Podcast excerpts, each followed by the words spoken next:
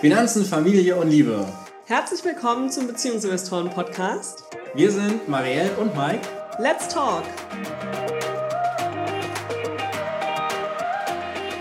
Hallo und herzlich willkommen zum verspäteten Monatsabschluss des September 2022. Ja, wir haben uns auch mal einen Feiertag genommen und somit gibt es jetzt den Rückblick auf den letzten Monat und auch das vorletzte Quartal des Jahres. Ich bin sehr gespannt, was Mike so an Zahlen mitgebracht hat. Ich habe fleißig eingetragen, aber mir die Auswertungen noch nicht angeguckt in unserer Excel-Tabelle. Und somit sage ich mal, Mike, erzähl doch mal, was haben unsere Finanzen im letzten Monat so gemacht?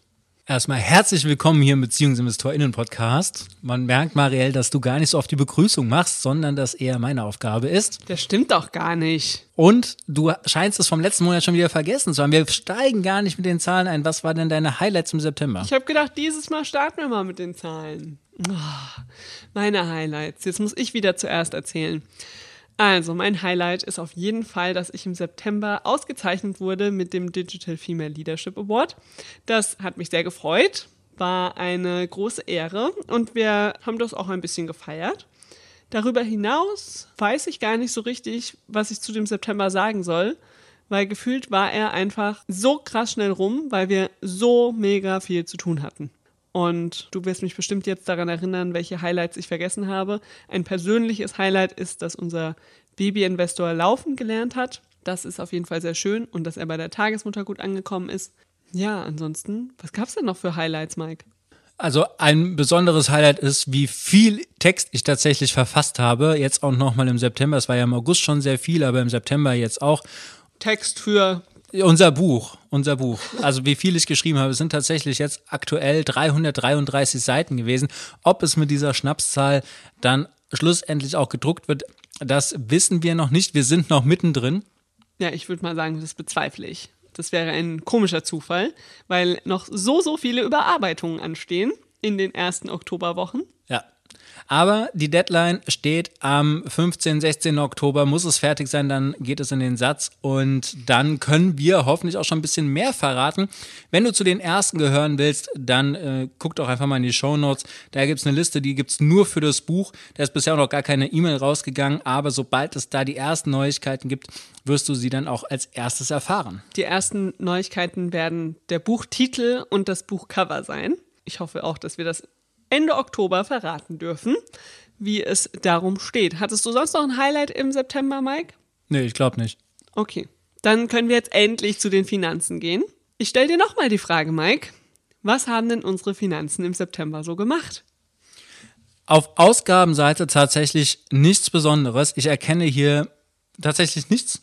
Heißt nicht, dass wir nichts ausgegeben haben, aber alles wie immer. Genau, alles wie immer. Ich würde jetzt nicht sagen, es ist einer unserer geringsten Monate gewesen, weil wir zum Beispiel jetzt im September unsere Kfz-Versicherung immer zahlen müssen. Das sind halt ein paar hundert Euro, die da einmal im Jahr fällig werden. Das macht das so in Anführungsstrichen ein bisschen kaputt. Aber ansonsten war es jetzt nach langer Zeit tatsächlich einfach mal wieder so ein Standardmonat. Ja, also wo wir hauptsächlich Fixausgaben hatten, wenig variable Kosten, weil wir einfach auch wenig machen konnten, sondern mit dem Alltag sehr beschäftigt waren. Eine Sache, die mir doch aufgefallen ist, wo ich neugierig bin, beim Eintragen habe ich sehr, sehr viele kleine Geldbeträge eingetragen von Bäckereinkäufen, weil du die Eingewöhnung mit unserem Babyinvestor gemacht hast und dir, glaube ich, auf dem Weg dorthin immer was beim Bäcker geholt hast oder während er da die ersten paar Minuten alleine war. Also ich hatte noch nie in meinem Leben so viele Bäckereinkäufe. Deshalb die Frage an dich, Mike, was war denn mit unseren Lebensmitteln? Waren die teurer in diesem Monat oder hast du dafür zu Hause so viel weniger gegessen, dass es sich nicht ausgewirkt hat? Ja, also zu dem Bäcker, es war tatsächlich nicht auf dem Weg, sondern auf dem Weg zurück. Und es war dann jetzt auch ins Büro, weil es, also jetzt nach der Eingewöhnung war es so, dass ich morgens mit ihm so um Viertel nach sieben, halb acht äh, losmarschiert bin und auch ohne Frühstück danach trainieren gegangen bin und dann nicht mehr nach Hause, sondern direkt ins Büro gegangen bin. Und dann habe ich mir von dem Fitnessstudio zum Büro eben beim Bäcker noch was mitgenommen, damit ich ein kleines Frühstück habe. Damit kommen quasi diese ganzen kleinen Beträge zustande. Aber insgesamt ist es so, dass wir einen unserer niedrigsten Lebensmittelmonate hatten, die wir in diesem Jahr verzeichnen konnten. Wir waren deutlich unter unserem geplanten Budget, aber äh, die Barausgaben sind hier nicht mit drin. Wenn man die jetzt noch dazu nimmt, ist es wahrscheinlich so pari. Ja, ich wollte gerade sagen, wir waren diesen Monat wirklich so krass gestresst, dass wir auch nicht jeden Mittwoch beim Markt waren und jeden Samstag, was wir sonst immer machen. Und das merkt man dann schon auch, gell, dass wir ein bisschen weniger ausgegeben haben für frisches Obst und Gemüse. Das soll sich auf jeden Fall im Oktober wieder ändern. Na, und was tatsächlich auch noch gekommen ist, wir haben ja unser Budget für unsere Date Night eingeplant und das haben wir nur zur Hälfte abgerufen, weil eben die Eingewöhnung war und wir deswegen gar nicht dazu gekommen sind, in unsere Routine wiederzukommen, sondern das ist uns jetzt tatsächlich erst in der letzten Septemberwoche gelungen, unser erstes Date und da aber zu zweit. Und dann haben wir doch noch ein Highlight, Marielle. Wir waren das erste Mal seit Ewigkeiten nur zu zweit essen, ohne Schreien, ohne ohne jemanden, der unser Essen weggefuttert hat. Ja, und mit warmem Essen. Wir konnten beide gleichzeitig warm essen. Das, das ist ein wirkliches Highlight gewesen. Wie konnten wir das vergessen? ja, das klingt wunderbar. So, dann haben wir unsere Ausgaben ja schon soweit durch. Bei den Einnahmen gab es aber eher was Spannendes.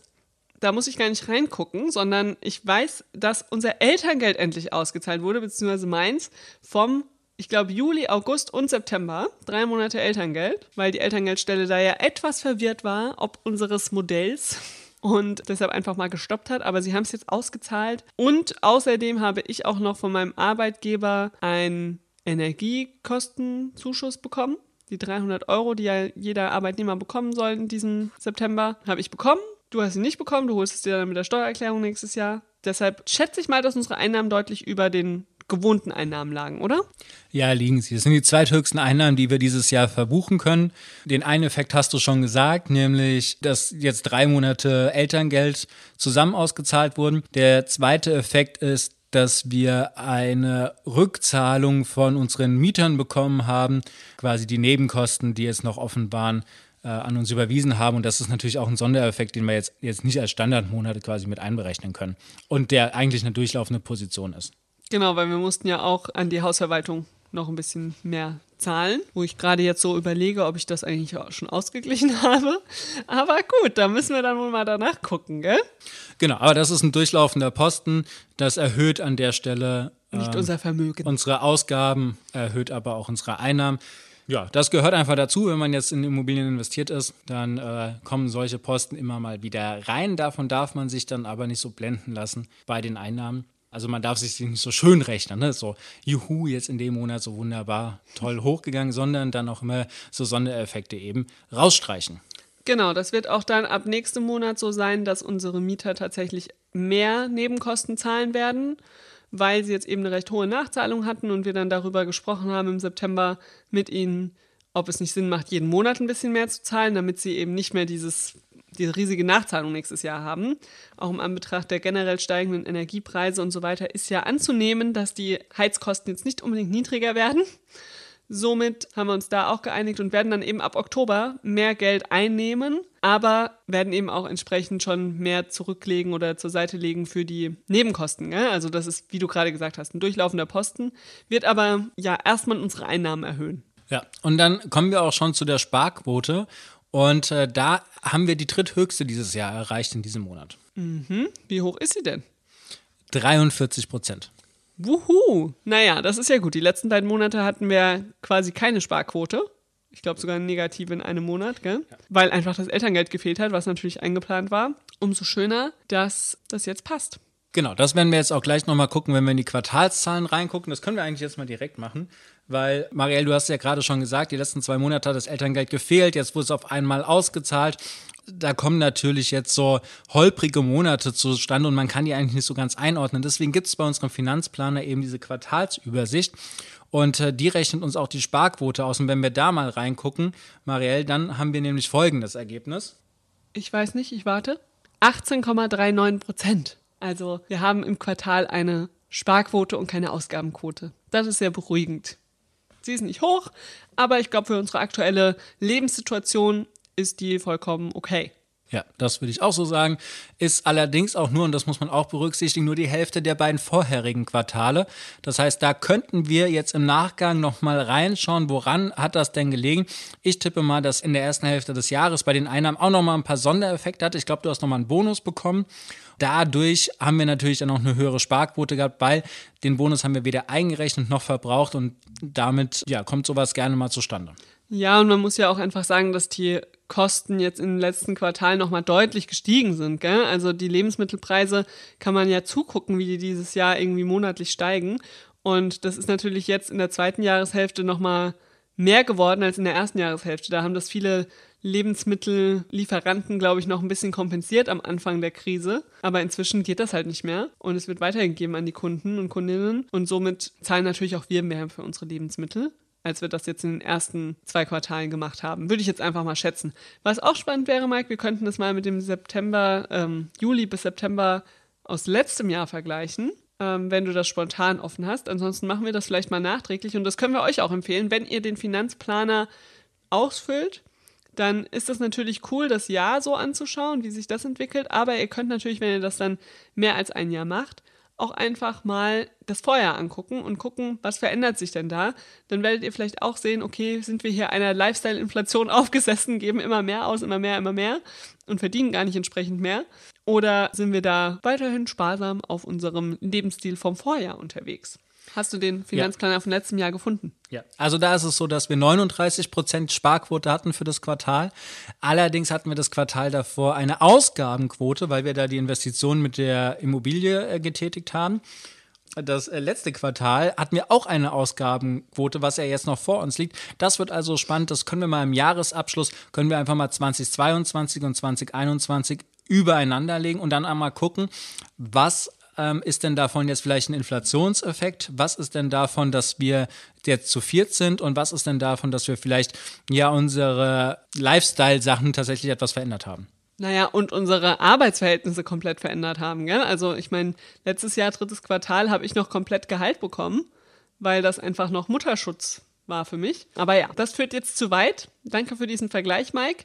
Gehen wir zurück zu dem September 2022. Möchtest du da noch was zu den Einnahmen und Ausgaben sagen? Vielleicht, wie das mit unseren Planungen aussah? Genau, also wir haben 52 Prozent mehr eingenommen. Das haben wir jetzt genügend äh, diskutiert, woran es gelegen hat. Und wir haben 6 Prozent mehr ausgegeben. Ja, das ist im Rahmen. Ja, das ist ja schon fast die Inflation. so, Gut. Vermögensentwicklung, Maria. Vermögensentwicklung. Da ähm, weiß ich jetzt auch nicht, was die Prozentzahl ist, aber ich bin mir ziemlich sicher, dass unser Vermögen geschrumpft ist, obwohl wir eine Sparquote hatten, weil einfach die Börsen ja im September wieder wahnsinnig runtergegangen sind.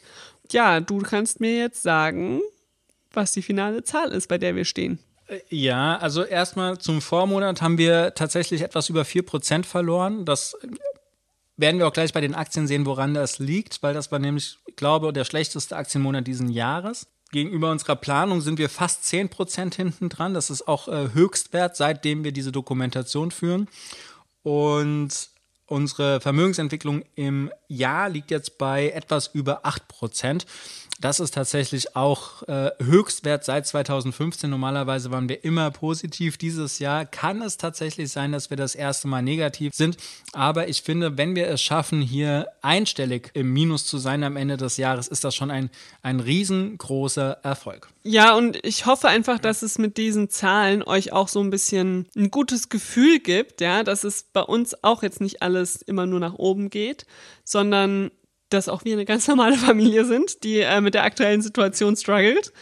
Und ähm, dass es aber trotzdem möglich ist, entspannt zu schlafen, auch wenn das Vermögen mal ein bisschen sinkt, wenn man eben entsprechend vorbereitet ist und sich eben jeden Monat die Finanzen anguckt, weil man dann ja nah dran ist, doch an der einen oder anderen Stelle nachjustieren kann.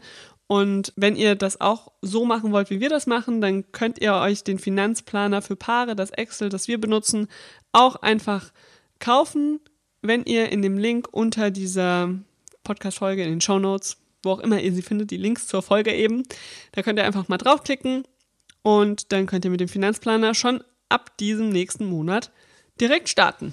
Ja, Mike, womit geht's weiter? Finanzielle Freiheit oder? Ach so, ja. Bei welcher Kategorie bist du jetzt? Oder willst du erst die Aktien? Nee, ich war schon fast bei den Aktien, aber lass uns ruhig erst in die finanzielle Freiheit gehen. Genau, weil das ist ja dann wieder ein bisschen motivierender, hoffe ich, als die Vermögensentwicklung.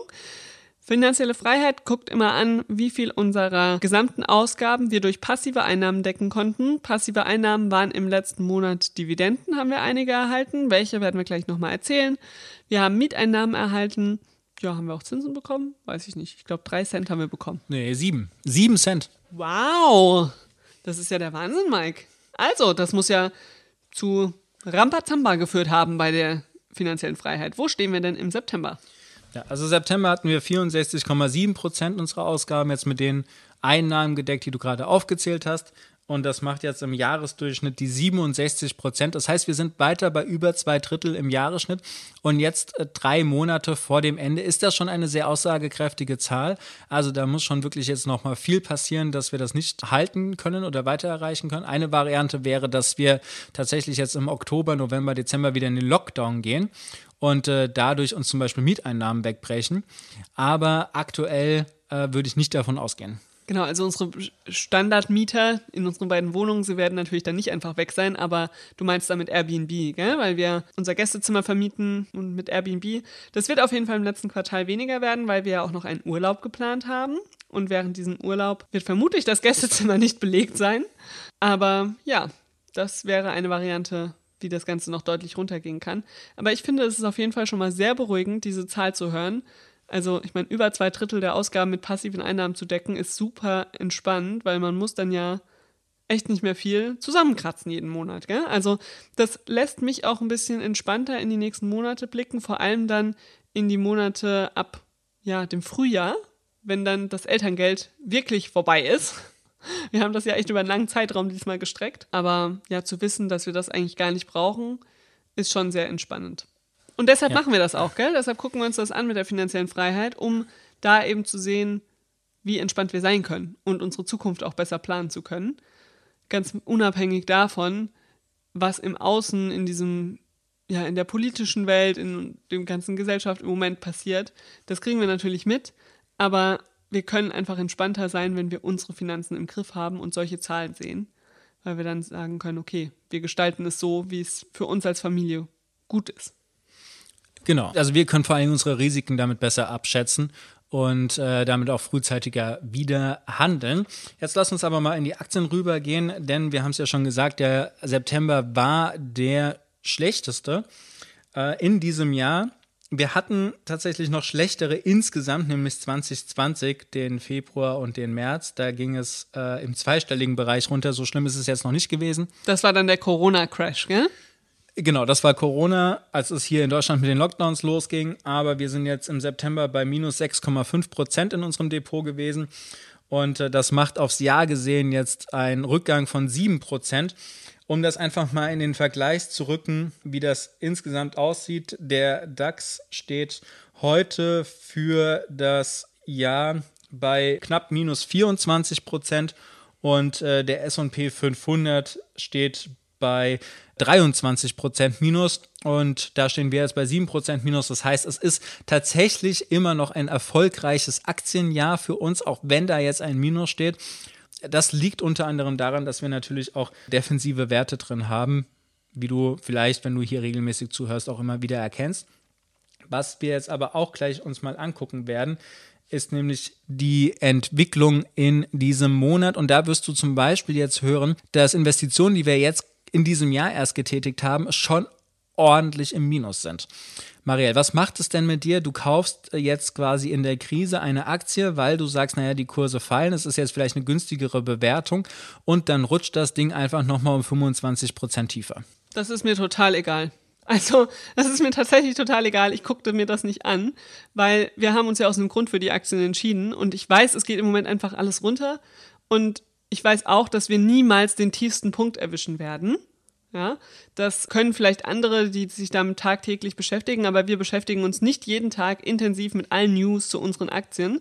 Ich kann damit total gut leben, weil ich weiß, es wird irgendwann auch wieder hochgehen und weil ich weiß, das Geld, was wir investieren, brauchen wir nicht akut jetzt irgendwie für den nächsten Urlaub oder für unsere Wohnungseinrichtung oder so, weißt du? Mhm. Deshalb kann ich tatsächlich sagen, mir ist egal. Wie sieht es bei dir aus? Ja, ähm, also wünschenswerter ist natürlich, wenn es direkt wieder hochgeht. Natürlich, das ist dann cooler, gell? Dann fühlt man sich direkt bestätigt. Ja, also für mich ist es tatsächlich so eher der Punkt, dass ich sage, und ich meine, das wirst du jetzt aus unseren Unterhaltungen bestätigen können, dass die Unternehmen, die wir jetzt quasi neu in unser Portfolio gegeben haben und damit noch einen recht kleinen Anteil des Gesamtportfolios ausmachen, ich sage hier, guck mal, das ist jetzt nochmal um 20, 25, 30 Prozent nach unten gegangen. An dem Unternehmen an sich hat sich in der Zeit nichts verändert lass uns doch mal die nächste kleine Erholung abwarten und dann dort erneut äh, investieren und das Ganze aufstocken. Das heißt, wir haben somit nochmal günstiger quasi eine zweite Tranche bekommen. Und äh, das machen ja auch manche ähm, bei so Krisen, die kaufen quasi nach, wenn der S&P 500 bei minus 5% steht, bei minus 10%, bei minus 15%, bei minus 20%, bei minus 25%. Jedes Mal dann sind das quasi Nachkaufkurse. Das kann da ein Vorgehen sein. So gehen wir nicht vor, sondern wir gucken uns dann tatsächlich die Indizes an und warten, bis so eine Seitwärtsbewegung rankommt oder es so ein bisschen nach oben geht. Das ist dann für uns das Signal, hier eine Tranche zu kaufen. Wohl wissend, dass äh, so wie es jetzt gerade läuft, es einfach nur eine kurze Erholung in ganz viel Stress sein kann und danach einfach weiter nach unten geht. Aber wir haben dann eben eine dieser äh, Linien, eine dieser Marken für uns genutzt, um da dann einfach einzusteigen. Ja, so war es ja im August, gell? Da hat sich der August hat sich alles ein bisschen erholt. Dann haben wir ähm, in die Deutsche Post investiert und die ist jetzt nochmal deutlich runtergegangen. Wir überlegen aber, ob wir da nochmal was nachlegen wollen, gell? Aber wir haben eine lange Watchlist.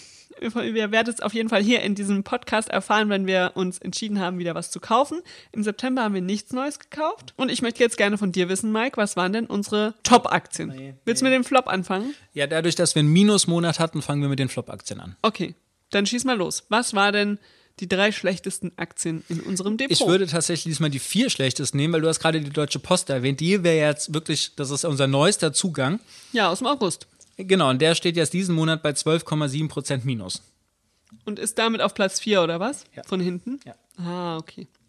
Na dann, hast du das erwähnt. Genau, dann haben wir die LEG-Immobilien ähm, wer es vielleicht mitbekommen hat, die äh, Immobilienunternehmen, die sind gerade richtig unter Druck, weil einmal die Inflation die Kosten nach oben treibt für Verwaltung und Co. Und auf der anderen Seite aber die Immobilienpreise momentan noch so ein bisschen aufrechterhalten werden, aber der Zins, der Bauzins, der schießt durch die Decke. Also, wo wir letztes Jahr noch für 0,8 Prozent finanziert haben, stehen wir momentan bei 3,5, 3,7 Prozent für ein solches Darlehen und das strapaziert natürlich auch die ganzen Immobilienunternehmen.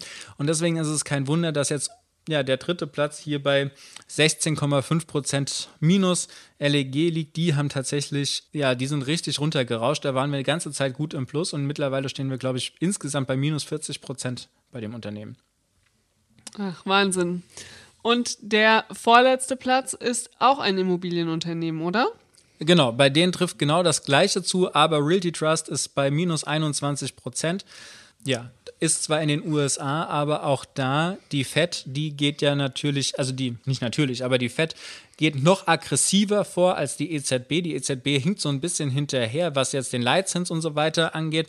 Die Fed ist da äh, deutlich aggressiver unterwegs, deswegen ist der Stress in den USA an der Stelle natürlich nochmal etwas höher. Ja, und auf dem letzten Platz mit fast minus 35 Prozent liegt Encarvis, unser Überflieger aus den letzten Monaten. Die hat es im September irgendwie ganz schön zerbröselt, habe ich ehrlich gesagt gar nicht mitbekommen. Ja, ist dann wohl so, gell? Genau, also da müsste ich jetzt tatsächlich nochmal nachgucken, woran das hier an der Stelle gelegen hat. Ich weiß, dass äh, Encarvis immer mal ein bisschen Probleme hat, die Daten hier zu ziehen. Ich habe gerade geguckt, das ist eigentlich aktuell. Ähm, aber ich sehe hier schon wieder, Marielle, da ist ein Fehler im System drin. Da zieht Portfolio Performance bei Encarvis nicht die richtigen Daten sondern also laut Portfolio Performance äh, würde momentan der Kurs bei 3,11 Euro liegen. Das ist definitiv nicht der Fall. Encarvis steht eher bei 23 Euro. Also das heißt, hier liegt tatsächlich ein Fehler vor, den müssen wir noch korrigieren. Okay, dann ist ja umso besser, dass wir die Top, äh, die Flop 4 vorgelesen haben, weil dann Encarvis wahrscheinlich nicht mit drin ist. Ja, gut, dass wir unseren Monatsabschluss machen und dabei sowas auch feststellen können, gell?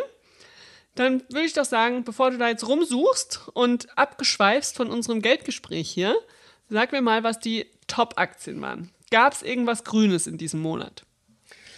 Ja, und zwar haben wir auf dem dritten Platz äh, die PayPal mit minus 0,08 Prozent. Also die hat sich eigentlich nicht bewegt. Ich glaube, die ist tatsächlich erst noch mal ein bisschen runtergegangen und ja, die hat sich jetzt stabilisiert. Also das heißt, er ist jetzt in den letzten Wochen ist da einfach eine Seitwärtsbewegung durchgegangen. Das wird ganz interessant, äh, was mit dem Kurs jetzt passiert, ob der weitere Stress, der im Markt ist, tatsächlich bei der Seitwärtsbewegung bleibt oder ob diese Aktie auch noch mal nachgeben wird. Auf dem Platz 2 haben wir die deutsche Börse, die ist um 1,5 Prozent gestiegen. Das ist sehr erfreulich. Und äh, das hatte mich tatsächlich, der unser erster Platz, das hat mich schon beim Eintragen in unsere Tabelle überrascht, in unserem Excel. Und zwar Morphosis plus 23 Prozent. Und wer uns hier wirklich lange folgt, weiß, Morphosis ist eigentlich der Top-Kandidat für die schlechtesten drei Aktien im Monat. Und jetzt bei so einem Monat, wo fast alles rot ist und wir nur zwei Aktien im Plus haben, da steht Morphosis an der Spitze. Da müssen wir jetzt tatsächlich mal reingehen und gucken, was es da für News gab, dass äh, hier der Kurs so angestiegen ist. Das haben wir jetzt nicht gemacht, weil wir das Wochenende Familienfeiern hatten. Wir waren auf zwei Geburtstagen, wir waren in Karlsruhe bei dem Award. Das heißt, wir haben uns damit noch gar nicht so beschäftigt, sondern nur die Zahlen eingetragen. Das ist jetzt unser Hinweis, hier bei dem Unternehmen einmal nachzugucken, was ist denn da passiert, weil vielleicht ist das für uns ja auch nochmal eine Chance, hier eine Tranche aufzustocken. Also ihr merkt schon, Geldgespräch lohnt sich. Man merkt einfach, was irgendwie komisch läuft, was anders läuft als geplant, was überraschend läuft und kann dann entsprechend handeln. Gerade in so Zeiten, in denen es super stressig ist, wie bei uns aktuell, nimmt man sich sonst nicht die Zeit. Man guckt da nicht selbst einfach groß rein und macht sich dann Gedanken und so weiter. Es braucht diesen festen Termin im Monat und deshalb können wir es euch wirklich nur empfehlen, führt ein Geldgespräch einmal im Monat eine halbe Stunde, so wie wir das auch machen Länger als eine halbe Stunde braucht ihr nicht, weil ihr werdet keinen Podcast dabei aufnehmen. Ja, macht das. Es lohnt sich tausendfach. Ja. So, dann haben wir Dividenden bekommen. Äh, wir gemeinsam haben von Johnson Johnson bekommen. Wir haben von IBM bekommen und wir, ja, das war's. Johnson Johnson, IBM haben wir bekommen. Ich habe von meinem ETF, meinem S&P 500 Aristokraten USA ETF-Dividenden äh, bekommen, der sich auch noch wacker schlägt hier in der Krise. Und Marielle, du hast auch Dividenden gekriegt, richtig? Ja, ich weiß, dass ich von Archer Daniels Midland bekommen habe und von Unilever. Ähm, habe ich noch was vergessen? Ah, ich habe noch vergessen. Wir haben noch von Microsoft bekommen. Ach, so viele Dividenden, dass wir gar nicht mehr richtig den Überblick haben, ha? Huh? Ja, tatsächlich habe ich es einfach überlesen. überlesen. Genau, überlesen. Ja, das äh, war es dann auch von den Aktien. Dann sind wir doch durch mit unseren Finanzen, oder? Und ich kann dich fragen, zuallererst, worauf freust du dich im Oktober, Mike? Ja, ein Highlight ist jetzt direkt am Freitag und zwar wird meine Schwester heiraten. Ja, da bin ich sehr gespannt und freue mich sehr für sie und äh, freue mich vor allen Dingen auch den Tag dann äh, mit den beiden zu feiern. Das wird ein Highlight und an demselben Tag, am selben Wochenende findet auch unsere Elternzeitplanungs-Masterclass statt. Da freue ich mich auch sehr, weil beim letzten Mal war ich ja krank. Ich drücke die Daumen, dass ich diesmal äh, fit bin, weil ich möchte natürlich äh, hier auch meinen Beitrag leisten. Ich äh, liebe ja, in dem Austausch zu sein und äh, dann auch mein Wissen weitergeben zu können und die Fragen zu beantworten. Das heißt, da freue ich mich auch sehr drauf. Ja, auf diese beiden Sachen freue ich mich natürlich auch. Ansonsten freue ich mich auf die Abgabe des Buches. Das wird ein Highlight, dass wir das einfach dann abhaken können. Und Ende des Monats planen wir eine Mini-Vacation bzw. intensive Tage mit unseren Mitarbeiterinnen hier bei uns in Hanau. Und da freue ich mich auch sehr, weil die arbeiten ja doch zum großen Teil remote, auch wenn wir jetzt ein Büro haben. Das wird einfach gut, wenn wir da nochmal intensiv zusammenarbeiten können und das letzte Quartal für uns und für euch planen können. Ja, das sind so die Dinge, worauf ich mich freue. Und natürlich darauf, dass wir wieder regelmäßig unsere Date-Lunches machen. Ja, in dem Sinne, schickt uns gerne mal eine Nachricht, wenn ihr auch euren Monatsabschluss gemacht habt, was so für Fragen und Highlights bei euch bei rumgekommen sind. Und wir wünschen dir jetzt einen wunderbaren Start in diese kurze Woche. Ja, heute, wo wir aufnehmen, ist ja noch Feiertag. Morgen geht's dann los und dann hören wir uns nächste Woche wieder zur gewohnten Zeit am Montag hier im Beziehungs- und Podcast. Macht's gut und habt eine gute Woche.